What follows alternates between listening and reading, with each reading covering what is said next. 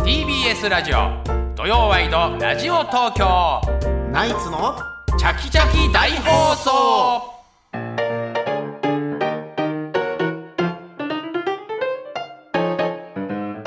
午前11時を過ぎました TBS ラジオ土曜ワイドラジオ東京ナイツのチャキチャキ大放送さあここからはゲストコーナー東京よもやま話、今日のゲストは真打ちに昇進されました林家キリンさんですはいよろしくお願いします。お願いしますどうもキリンです。お願いしまキリンす。さんもだから名前の漢字の表記が変わってはい、そうです。ね希望の林と書いてはいキリンになりました。はい。ねえこれはいつ真打ちになってあそうですあの9月21日に真打ちに昇進したんですけども、まあ、それを機に、えー、キリンになりました、いやはありいがとうございます真打ち昇進ありがとうございますね何年もう14年ぐらい14年ですね2009年に入門してるので、はい、はいそそうもうね前座の頃からうですよねもう知ってますけれどもさっき一番最初にお会いしたのってねパパどこですか秋田県とかのお仕事で地方で蜂蜜屋さんじゃないですか違いますっけ蜂蜜屋さん屋さん覚えてないなでもやっぱ大体落語協会の前座さんと一緒になるのは、はいやっぱ地方のねそうですよねあの落語会とかそうそうそでその師匠と一緒になるときに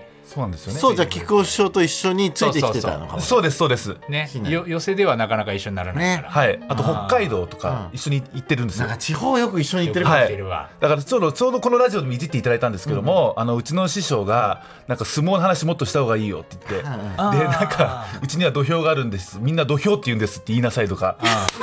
つまらないことを言えって言ってはい知ったかもしれないいやだから貴公師匠ならではだよねやっぱりねそういうところはそうです師匠がいるから面白いんですよわかりやすいからあれ僕が言っても絶対受けない袖で袖で見ててなんか言ってたもんその「土俵って言えよ」とかだからいつもそう一緒になる時は、もうなんかまあ僕らが後から出てはい行ったりとかすると、はい袖でもうなんか準備とかしてんですよねその前座さんだあかそらうですね講座返しをするそのんで薄暗いい袖でぬっとめちゃくちゃでかい人がおーいるとあですよね今日キリンさんなんだっつってなんだってちょっとやっぱまあぎょっとするんだよねもそうだよねえ圧倒的に一番大きいですよねそうですね今一応落語会一という落語界ではいないでしょうはいこちらこちらくよりも大こっきちい高井さん160ぐらいめちでゃくすちゃちっちゃい30センチぐらいしめかちないゃくちゃ軽いもんあれ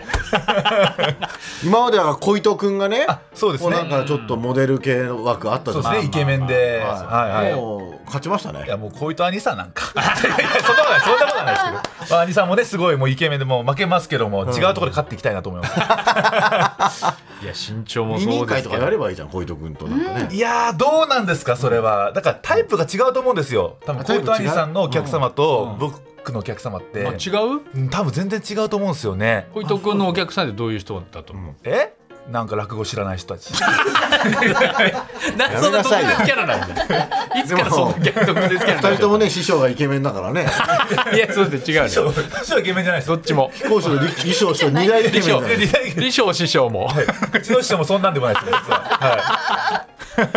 いや本当不思議だよ面な白いよなはあーいやではキリンさんのじゃあ改めてプロフィールご紹介しますそね。うなんですよねお願いします、えー東京生まれの34歳です、えー父親は大相撲の元大関清軍、清国さこんの前までねやってましたけどそこでねディレクターをねあそうですよ清 それ違いますね国清さん。それ国清さんあ国清さんあ逆だね清国さんですそうなんですねね、7代目伊勢ヶ浜親方、中学時代は相撲に取り組んでいましたが、高校生の時学校で林家木久扇師匠の学校寄せを聞き、これがきっかけで落語に熱中ああ2009年木久扇師匠に弟子入り2013年に2つ目に昇進そして今年念願の真打ちに昇進されましたキリンさんの売りといえばそのルックスイケメンの上に大谷翔平選手と同じ身長1 9 3センチで体重1 0 5キロ高校時代にはモデル事務所に登録されていたこともあるそうです今月2日に行われた真打ち昇進祝賀会には、えー菅前総理や『えー笑点』にしょえー出演されているメンバーも駆けつけるなど大きな期待を受けていますいろいろちょっとなんかすごいな、い、ろんなことあるけど、はいまずはやっぱお父さんねお元大大関関ですかそうなんですよね。ねえ、もう実家が相撲部屋なのでずっと生まれた時からお相撲さんがいる環境そうで育ってすよ。ねいつもあのさ講座でね上がった時に、実は私の父が元大関の、ね、記憶になんですって言った時のあのリアクションすげえ好きなんだよあ本当ですか。すっごい驚くじゃんみんなすごいですよね。道理で大きいわけだってねそうそうそうなるわそうけなんです。だから僕落語界に入るまでは父の過ごす全然分かんなかったんですけど、ん入ってからあすげえんだこの人ってすごいよ大好き落語界でわかるのそれをそうですそうですああすげえなっつってそうなんだはい伊勢ヶ浜だってやってめちゃくちゃねまた今もそうですね今は本当に照ノ富士さんとか熱海大綱いるんだから網のはい藤網に名門ですよそうですね門がいたとこででその何家実家もはいの1階に土俵があったみたいなことなんで土俵があるんですよだから土俵って言えって言ったんですうちの師匠はすかそれだけでしそょれだけの理由で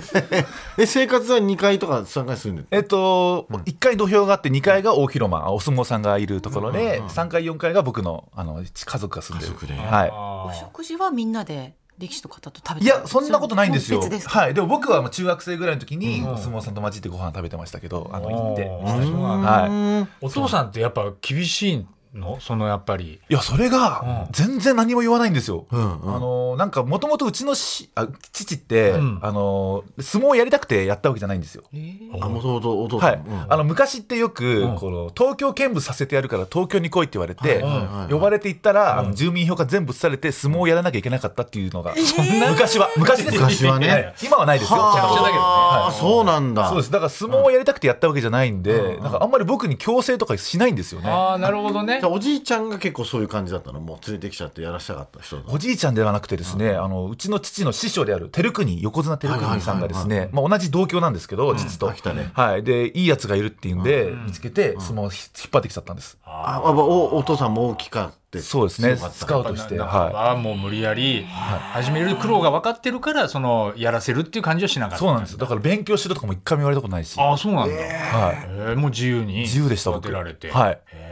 お父さんだってめめちゃくちゃ強かったでしょそのそうなんで子すよ供ねながらになんか一緒にじゃれたりしてあそうだからあの父とじゃれてて、あの肩外れたことあります僕じそうだよボねロボロ向こうはじゃれてるつもりだけどゃれてるつもりがすごく痛くてただ加減わかんないんだ痛い痛い痛いっつって、うんでもうちの父あの千代の富士の脱臼を直したで有名なんですよ え何それ何それあの脱臼癖があった千代の富士はいあのそれで優勝決定戦に臨まして優勝したっていうエピソードがあるんですよ、でだから僕の肩入れるの簡単だったんです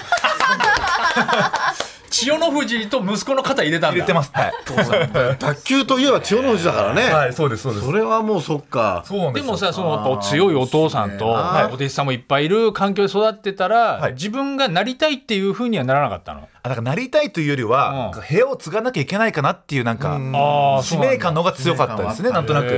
ーそう言われなくてもなんとなく自分で感じてたい、そうですそうですはいやってましたでも相撲やろう言われたでしょみんなからややれよってね言われましただからあの父はまあそれこそ本当に何も言わないんですけど、そのうちの部屋に遊びに来るんですよ例えばあの若野花さんっていうあの先代間垣親方やられあーたあの二代目若野花うん要するにあのお親子の関係ない親あそうですねお母さんだからはいそうですそうです、あとあの千代の富士関とかがうちに来てで僕を見るたびに「お相撲やれよ」って言うんですよ「お前やったらすぐ横綱なれるよ」とか言って名横綱に言われましてお母言われてるねでも当時の僕はその千代の富士さんとか間垣親方も普通のおじさんだと思っていたので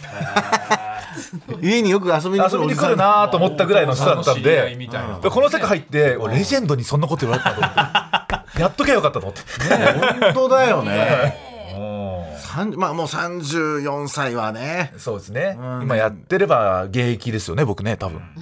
どこまでい行ったと思ういやーまあ関脇ぐらいじゃないですかす げ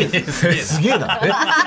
ってこの前竜電とはいやったんでしょ、そうなんですよあのある番組で竜電関とちょっと戦わせていただく機会がありまして、まあ、もちろん向こうはね、まあ、素人、まあ、言ってみれば素人ですからまあまあまあバーッと当たって、でこうまし掴んでですねで転ばすようにするんですよ竜電関が、で僕意外と足腰強いんで、転ばなかったんですすげえよそれその身長で足腰も強いとはい、で34分ぐらいずっと この掴んだ状態で。すげえすげえで高田川親方が大相撲ですねとか 言ってででそしたらもう最後転ばないから竜電関が僕の首根っこを押さえて転びにかかられるっていうプロとは思えないすごいねど何にも稽古とかしてないのにそうなんまあこれ遺まだ伝子なんですかね血は争えないというかスポーツはやってました僕野球やってました野球はいか、でもそっかピッチャーそんなピッにチャーやってましたああやっぱりやっぱすげえポテンシャルなの大谷さんと同じ身長そうはいだから本当に学校予選に貴公子さえ来なければねあそうですね僕の人生変わっていたかもしれない変わっちゃったよねもしそかれしたらで落語に行っちゃったん先だもんね週の南沢奈緒さんって女優さんもはい学校予選に来た貴公子をきっかけで落語好きになったんだうちの師匠なんですかそうなんだよええこんな人をあのすごいよ焦ね点だけだと思ってたらしはいくはいてはいはめいっちゃ面白いあそうなんですかそのだから何なのチンコとか出してたのいやいやいや 何だが出さない出さないなんでそれで落語に憧れるなのんか分かんないけど何をなんでそんな心つかなんんでで呼ばれるんだなんそかやっぱりでも本当の僕芸ってあのあれなんですよあの知らないことでも面白く感じるんですよはい要は彦六師匠のモノマネをするんですねうちの師前匠のね先代の師匠ね、はいで彦六師匠なんで僕の世代なんか知るわけがないじゃないですそうかだよねで見たこともないのにめちゃめちゃ面白かったんですよああなるほどだから本当のこの真髄ってこういうことなのかなと思って知らないものでも面白いみたいななるほどねはでもそれをね高校生の時に感動したっていうのはまたすごいけどそうなんですそよの感性もいねいやいやなんかバカにしてたんですよ えで何僕当時ですね、んもう漫才とかお笑い大好きで、んうんうんオンエアバトルに行って、投票してたぐらい好きだったんでえすよ、ー高校生で高校生あ中学高校生の頃、中学はいへー10代対象あるんじゃあるんですよねあるあるでで、まま漫才好きだったけど、落語なんて、んおじいさんがやってるまあ面白くないよとかと僕こう、あね、そうなんだ同級生と言ってて、来たらめちゃめちゃ面白かったんで、うんハードルがめっちゃ低かったんですよ、いや貴公子にハードル低いってことめちゃくちゃそう一失人でやって、うわかっこいいなみたいなのもちょっと思った思いましただから4人ぐらい出てたんですけども誰出たか覚えてないんですよ師匠しか礼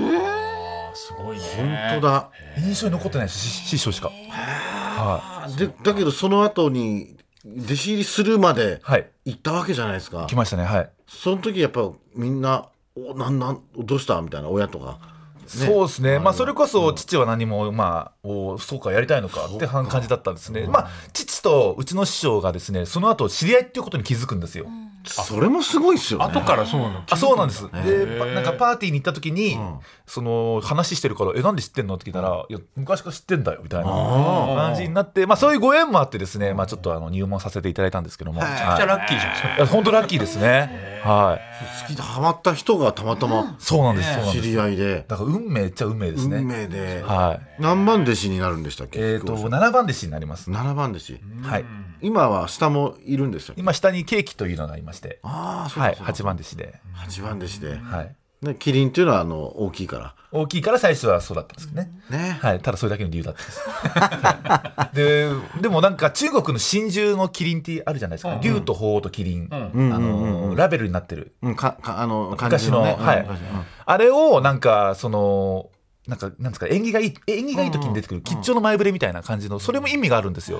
であの僕の兄弟子にひろき兄さんって方がいらっしゃるんですけども、すごく意味付けあるから「えなんで僕はひろきって言うんですか?」って聞いたら「君は広島出身だから」って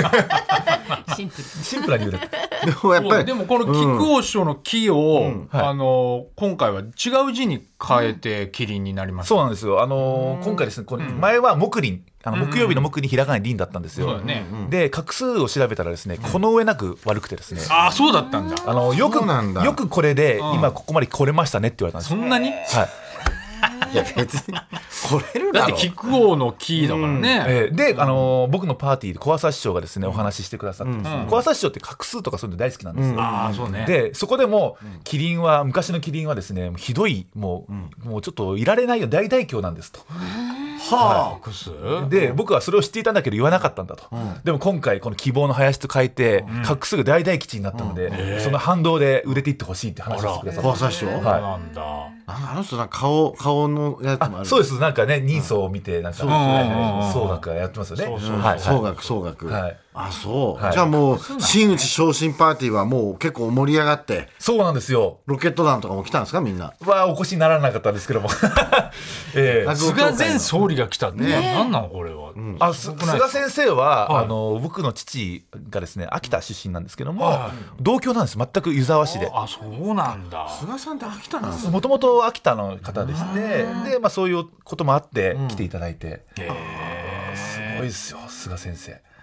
第二菅先生すごいあの普段スピーチやってもあんまり笑いを取りに行かないんですって、でも今回ばかりはやっぱ前に話し家がいたからかなんか、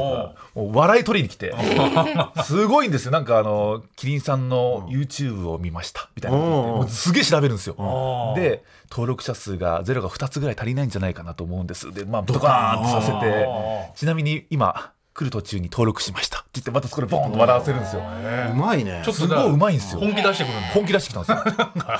菅総理の本気みんなが話し方今まで本気出してなかったいやいやいやいや一生懸命ねやられてましたよ絶対総理大臣時代の方が本気だろそうです間違いなくつかみはすがちゃん最高最高ナンバーワンです言わないよパーティーちゃんのパーティーちゃんのつかみしないよ小塚さんじゃないです言わあ言わないんだ違う違うそれ言っても受けないでしょ多分昇進披露パーティーでは逆にびっくりしましたでもなんか YouTube なんなの変なカルカルメラ作ってみたいみたいなわけやからあーすいませんあえ見られたんですかそれうん一瞬だけ見いたやあまりにもですね、あ上げる動画がなくて、なんか人間ってああいうできるもの見ると、なんか、あ要は焚き火見ると、なんかずっと見ちゃうみたいになのあるじゃないですか、あこれいけるかなと思って上げてみたんですけど、全然ダメです。なんか鍋に鍋の何あれカカララメルあそうあの鍋に砂糖、グラニュー糖入れて、で溶けるとこうキャラメルみたいになるじゃないですうんうんうんか、えそれを作るっていう、ただただの映像 です。もう一番血迷ってる落語も落語にも何にも関係な関係いない落語は関係ないそれしあだからあのなんかサムネイルが癒されてくださいって書いてああるそうです、そうです、そうです、そうです。意味がわかんない何これと思っいてやもうでもでも血迷ってじキゃあャラメルができるまでっていう、そんなんやってあそんうのはい、あんまり伸びな伸びあんなま伸びなかったです多分1000回いってないです600回ぐらいだと思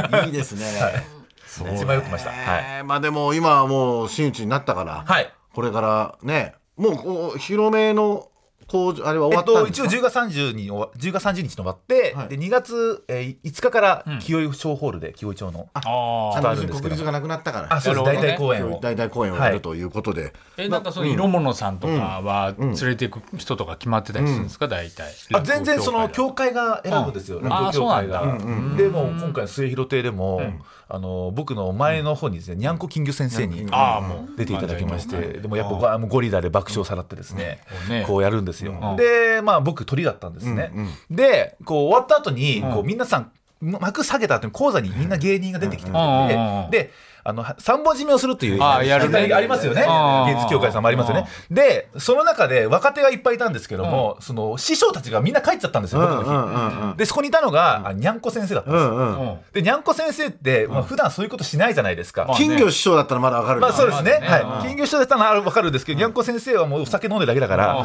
焼酎ばっかり飲んでね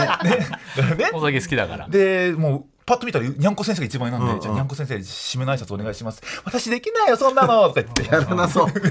やだやだやだとか言って言って、いやでも先生しかいないんです、一番上がっつって、じゃあ分かりましたじゃあキリンさん、えーお疲れ様でした、じゃあこれ3本締めだよね、うんいくよじゃあせーのって言ったんですようじゃないん用じですよゃなくてようだもんねようじゃな慣いれてない からせーのいや違う違うにゃんこ猫のパンチがにゃんにゃんじゃないんですよ 猫のパンチはニャンニャンの振りだと思っちゃった ニャンコソーザこれねええそっか落語協会だとそうだよねはいそうなんですよみんな帰っちゃうのもなんか寂しいけどねえそうなんですうちの師匠も帰っちゃったし工場とかにはいたんあだ工場は皆さん並んでいただいて、はい、いや俺工場の司会とかやる人ってあんなあんなにできるのと思うけどねあれあれ難しいあれ難いしいよね難しいです、あの経歴をねまず言わなきゃいけないんですよね、だから何年に入門してとか、あとはそのこの人は何々大学卒業してみたいなその、まあ何ですか結婚式でいうねスピーチちゃんとな、まあそうだね司会をやるんですよねプロフィールも紹介しつつで挨拶してくれる師匠の紹介もしてそうですでままああなんかそそうですのね言葉に対してつ突っ込んだりとか受けの一言もああっれてっていうねすごいですよねそうそうすごいとそう思うしあとなんかしきたりみたいな言葉も覚えなきゃいけないなんかござ多幸はございますがみたいなやつですよねはいそういうのはいできできるできないです菊を一番ができるわけがないじゃないですか即答 即答じゃないですかえあの東西東西って何あれ あ都在東西やってますね。ああれれなん何てですかねあれ。ですかねいや知りたいんだよあれなあんかよくやってますよね確かに。わかんないねなんかちょんってやってますよね。あれわかんないの東西東西ってなんかあれ全国広まれみたいなことなんじゃな いですか。それ教えてもらったいのしようかわなかんないです。あそれだから落語界と相撲界ってさやっぱどっちもこう日本の伝統のはい。こうものだからさそうですなんねか。こう共通点とかってあったりするわけじゃんなんかまあ弟子入り志願はまあそう一だね緒ですよね。やっぱ師弟があるっていう師弟関係。でもなんか僕こうお相撲さんうとんまあ落語家両方見てるじゃないでうすんか。あのね師匠を尊敬してるのは落語家だと思います圧倒的に。えあそうマジか、はなんかやっぱり落語家ってこうなりたくてなってる人の方が多いんですよね、だからあーでその師匠にもうこうず全てを預けるという気持ちでいくので、師匠リスペクトがすごいんですよ、なるほどでもお相撲さんって結構スカウトだったりとか、そういう確かにね大きいからとかっていう理由で入ったりするのでなるほど師匠そのまあ親方を尊敬するっていうのがちょっと薄い気がします、そういうひその人のやつを見てた人はそうなんだろうけど、はっい、もちろんそうだとて思いいうまこすとだけどやっぱりそれ以外にもそれ以外そっはかリスペクトはやっぱり落語家、だからその落語家さんとかだとね弟子にしてくださいって断られて何日も通うとか、はいそういうのあるけどそうですね、まあ相撲でそういうの聞かないもんねあんま相ね撲はそうなんですよ。で、まあ、相撲、まあ、こう、強くなっていくと、やっぱりその親方の凄さを知っていくので、やっぱ尊敬も強くなっていくんですけど、なもるほちどねろあーん。それまで、その一番最初の熱量っては、やっぱり落語家の方が高いなと思います。そうか、いやそれ絶対今めちゃくちゃ喜んでるよ、まあねあ、そうですかねって。ことでしょだから要は貴公すごい好きなんでしょまあはい。今のテンションそうです好きです。はい。いや、僕は、この世界入るときに、その、もう菊蔵ラーメン売らされて入ってるわけですよ。いねええどういうことや、ですから、僕、売最ら後さに。れるってまずいや、嘘なんです。だから、まず入門志願行くじゃないですか。うんで、うちの師匠は、まあ、うちの父と知り合いだったんで、まあ、結構ウェルカムだったんですけども、やっぱ、周りの方が、やっぱ、相撲部屋の息子だから、うんまあこう修行ができないと、まず、掃除とか。はいはいはいはいうんできないから、ちょっとできないダメよっていう話だったんですよ、で、まあ、それ半年ぐらい伸びて、で元旦の1月1日に公衆電話から電話かかってくるんですよ、ねでそしたら「もしもし」って言ったら「僕です」ってくるんです、でこれお正月に「僕です」って怖いじゃないですかしかも公衆電話で、でだええどなたですかあ僕です」しか言わないんですよ、誰と思って声こうよく聞いたらうちの師匠だったんですよ、そしたら今から10時半ぐらいに浅草園芸ホール来れるって言われて、で行ったら長テーブルが外に置いてあって、んで兄弟子が2人立ってて、で菊蔵ラーメンが置いてあるんですよ、で「君だね佐藤君は」っつって、じゃあラーメン売って」って言われたんです 僕それが入門試験だったんです入門試験だったんだそうだったじんでゃあまず落語とか教わる前にす全然教わるもう入門してませんからそっかで僕1日で246個売ったんです菊蔵ラーメン知らねえよ知らねえよ200何個がなその凄さは分か んない伝わんないけどなんか伝説みたいに言ってるけど別に普段は100個150個ぐらいなんですえーで一人で一人で一人初日で200記憶記憶に使ったの 使使ってないま使ってないだで使わないでやっぱまあ目が目光ってるでしょやっぱ246り個200す個ご売いったんなですす ごいんですよだから僕菊蔵ラーメンがドラフト1位で僕入 門してないよそんなドラフト君今まで200個超えた子いなかったよドライチなんだすごいですで菊間ラーメンさんあの兄弟子が、おかみさんに「この子は使えます」と何なんだよその そこが入門条件なのね そうなんです変わってるな林家はやっぱり変な人多いもんね林家は変ですね基本的には全部ね全員問ねわずはい 色物を色も色も問わず、ねはい、全員もうってペことはないペーパー先生問わずペーパーしペーパー師匠もペペー先生すごい優しくてですね、あそうよく CM とか出てらっしゃるじゃないですか、で CM 見ましたって言うと1000円くれるんですよ 無限で無限でくれるんです何なんだろうね会うたびに言うてくれるから全超部超ちょろいじゃんまた一番円じゃないと こがこっちも言いやすいよねそうです ね気が引けないもんねそうそうなん感です覚よでね1000円くれる毎回 だなんだその変な情報からいっぱいテレビ出てほしいなと思いますペー先生この前あれ見ましたって1000円く1000れ円くるれるそうだねパパうーんゴパーコ先生は笑ってるだけ ですはあはあって言ってるだけですから大丈夫ですもうあんな感じなくんれなだいんだ殴れないです林家面白いねやっぱねまああと趣味がまた野球競馬はいそうだ相当まあ野球はねもう相当うまかったわけだから、スカウトもされて野球もすごい好きみんなも野球も大好きですねあー野球関係の仕事とかはそういうの来いたやまだしたことないんですよだからいずれしていきたいなと思ってるんですけどねねはいだってもうもうなんかピッチャーでそう何キロぐらい投げてたの145キロ投げてえだーからさ高高岸よりもすごいん じゃないおーそんなことないですよ145キロって今いないそよれで高校までやってたのえ高校まあ高校まではい一応やってましたけどいややっぱり弱い学校でしかも僕145投げてましたけど、もう濃厚だったんですよ、もうああれ玉、うんうんだからもう全然なんですよもでも高校生で145キロで、そしたらちょっとやっぱいいないでしょういやかなり注目されるよねプロとかのスカートも取られあているやそれは来なかったですねでも大学とかはなんか来ましたけどねあ大やっ学てみやってみませんかなるほどねあ推はい薦でへーオリックスにいそうだもんなんかその オリックスのね中継ぎぐらいにいそうな感じでちょっと大谷翔平とだと同じなんでしょうね そうですそうですだから 気候が来なかったら学校寄せにもしかしたらもしかしたらメもうジ聞こャーリーグ行ってたかもしれないそうでメジャーリーグ行ったかもしれない今頃30億くらいもあったかもしれない感じを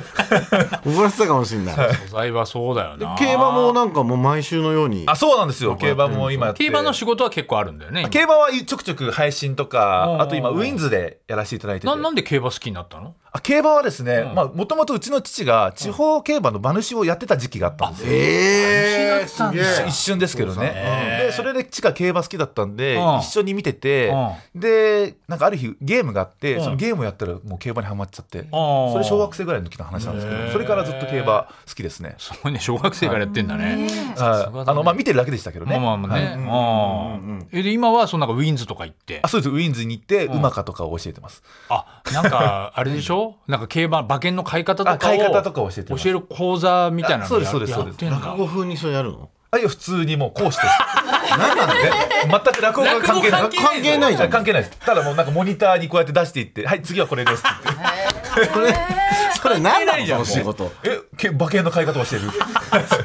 立派な職業です着物ま着あてちゃんと、後ろからよく見えるしね背高いそうですそうですそうですねね混雑してても見える結から構好評なんですよこれが応用なんわかりやすいっつってわかりやすい、はいじゃあなん何でもいけるじゃんその競馬以外の仕事もそれプレゼン系のああそうですねのあっちゃんみたいなさあーいやでもあの競馬って好きで自分知ってるじゃないですかんうん把握してるから言えるんですけど一から勉強するのって大変じゃないですかまた勉強するのは嫌なんそうだかそのね知らない分野までそうですねだあーからやりますけどやれって言われれば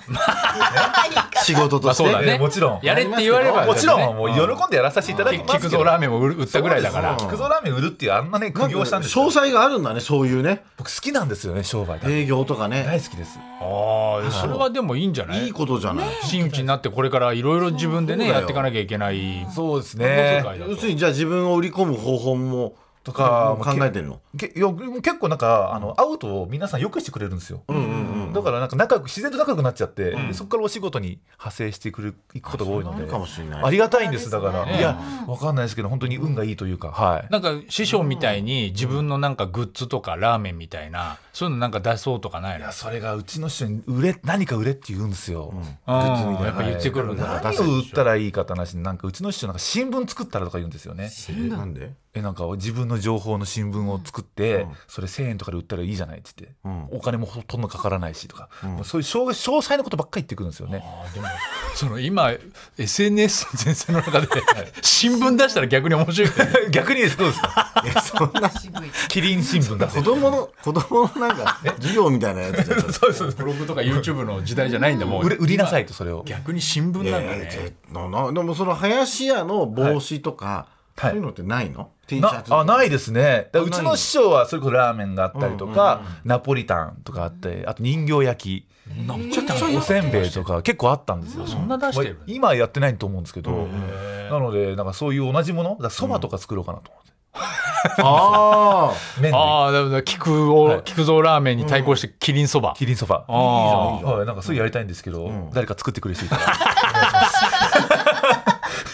いいねあ本当だよねでもそういうやついないよね いないで確かにいないわ、はそれやってこそだもんねやっぱ菊をしいやっぱ一門は売ねってなん ぼなんでだか勝手なんぼ だもんらねうちの師匠がだから人間もう出てきな売れなさいっていうまあもちろん当たり前で当芸たり前人は特に売れることが大事なので自分も商品ででうちにいるのは在庫って言うんですよ名言なんあですけどあなるほど、家にいるの家にこもって何もしてないのは在庫と一緒だと太鼓あー表に出て何かしなさい出さなきゃダメなんだね、はとにかくそう真面目なこと言うんですようちの師匠